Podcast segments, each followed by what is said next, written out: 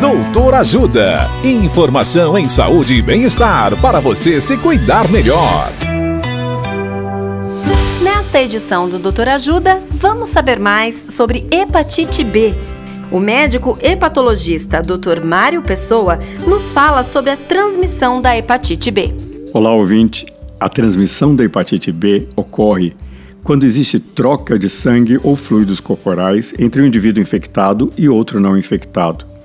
Isso pode ocorrer na relação sexual desprotegida, incluindo sexo oral ou anal, no compartilhamento de agulhas e seringas entre indivíduos que usam drogas injetáveis.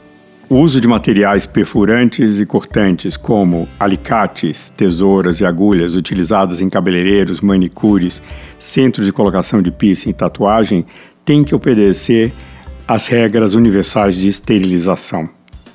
Outra forma de transmissão é a que ocorre de mãe para o filho no momento do parto.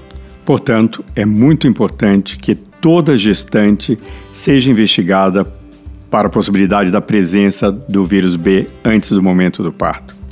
A amamentação não transmite a hepatite B a menos que exista alguma rachadura no mamilo. Portanto, deve-se tomar o cuidado e a utilização do protetor de mamilo é muito importante nessa situação.